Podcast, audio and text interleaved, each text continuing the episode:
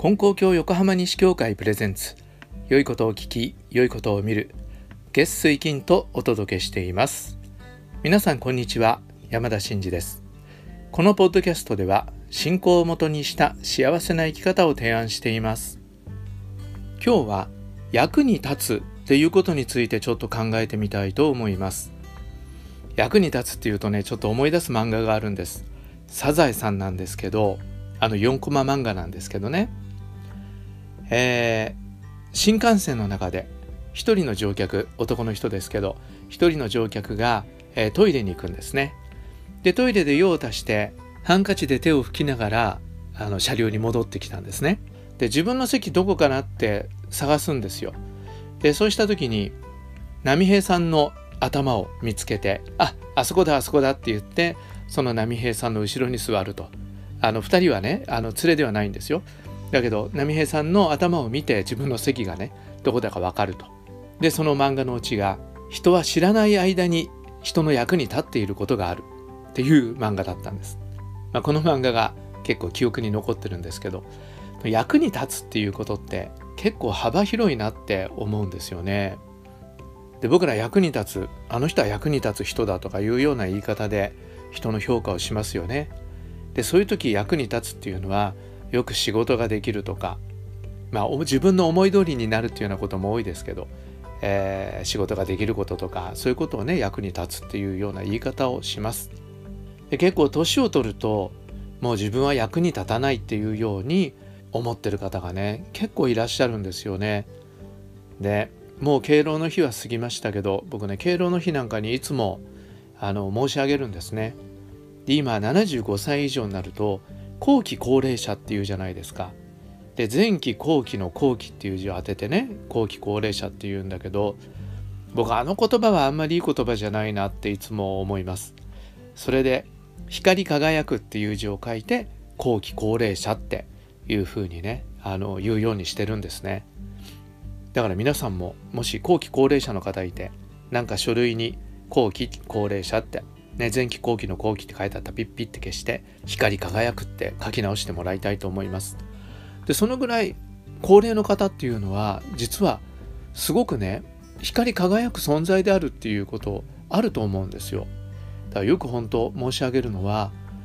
長生きしてくださってるっていうことがもうね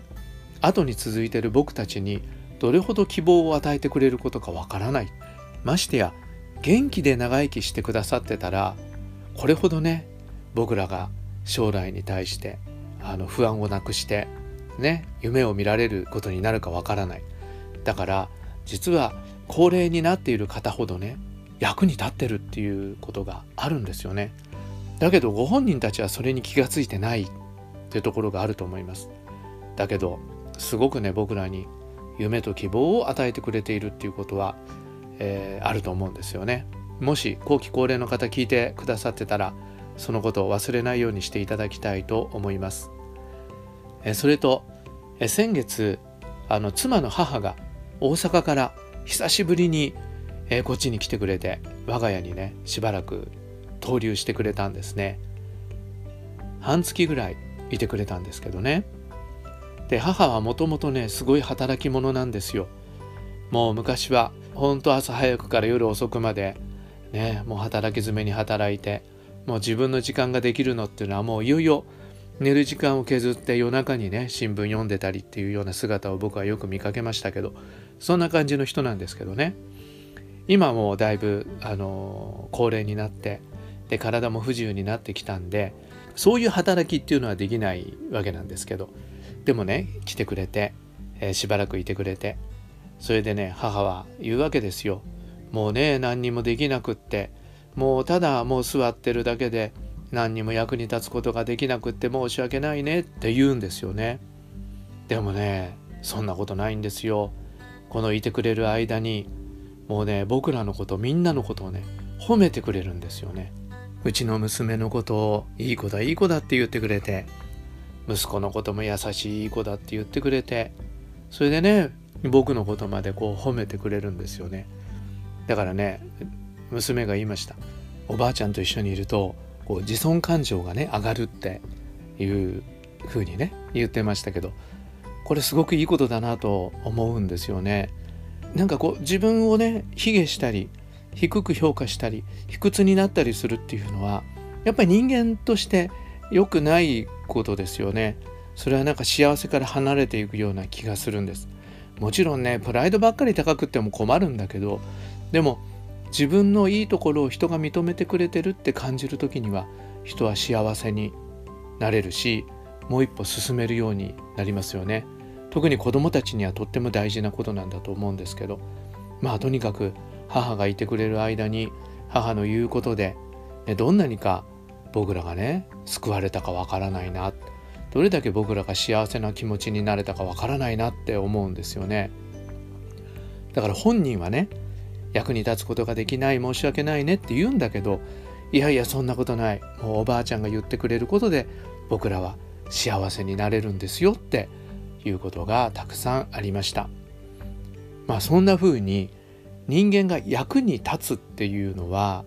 本当になんか効率主義とか生産性とかっていうなんかそういう物差しだけで見ていくとすごくいびつなものになってしまうと思うんですよね。だけどもっと人を幸せにするとか夢を与えるとか希望を持たせるっていうような物差しで見てった時には本当どんな人も役に立つことができるっていうことがねあると思うんですね。だからどうぞ皆さん昔のようにできなくなったとかねいうようなことをぼやくんじゃなくて自分はなんかできないことが多いとか、ね、悩むんじゃなくていろんな形で知らない間に役に立ってることもあるしいろんな形で実際役に立てる道があるんだってことを忘れないようにしていただきたいなと思います。それと人の値打ちっていうのは自分が生み出すものであるっていうところもあるんだけど人が見出してくれたりすることっていうのもあるんだと思うんですよね。だから僕らいろんな人たちの値打ちっていうものをこう見つけ出していくそれでね褒めていく称えていくそういうことでお互いが幸せになっていくことができるということがあるんじゃないかなというふうに思います。はいということで今日は役に立つということをちょっと考えてみました。えー、皆さんのお考えも聞かせてくれたら嬉しいです。さて一つお願いがあります。え、このポッドキャストをこうずっとね続けさせてもらっています。本当ね皆さんのおかげです。で時々聞いた方がねあの楽しんでるとかためになったとか、えー、面白いとかいろいろ言ってくださるんでどれほどか僕はそれに、え、勇気づけられているか分かりません。ありがとうございます。それでもし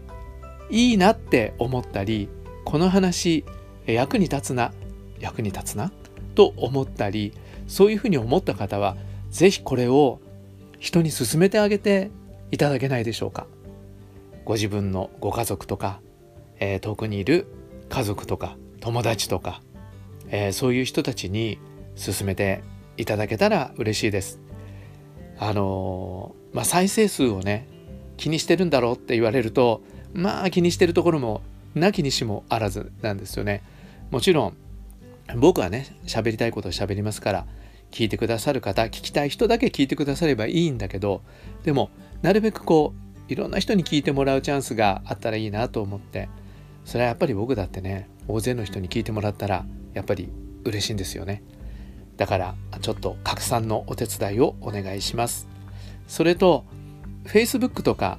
Twitter でここに入ってこられた方はもしよかったら、えー、いいねをねしていただければ嬉しいし、えー、Twitter ならリツイート。Facebook ならシェアしてもらったらまたそれもありがたいです。一つ僕からのお願いでした。ということで今回もお聴きくださりありがとうございました。それでは今日も神様と一緒に素晴らしい一日に次回の配信もお聴きください。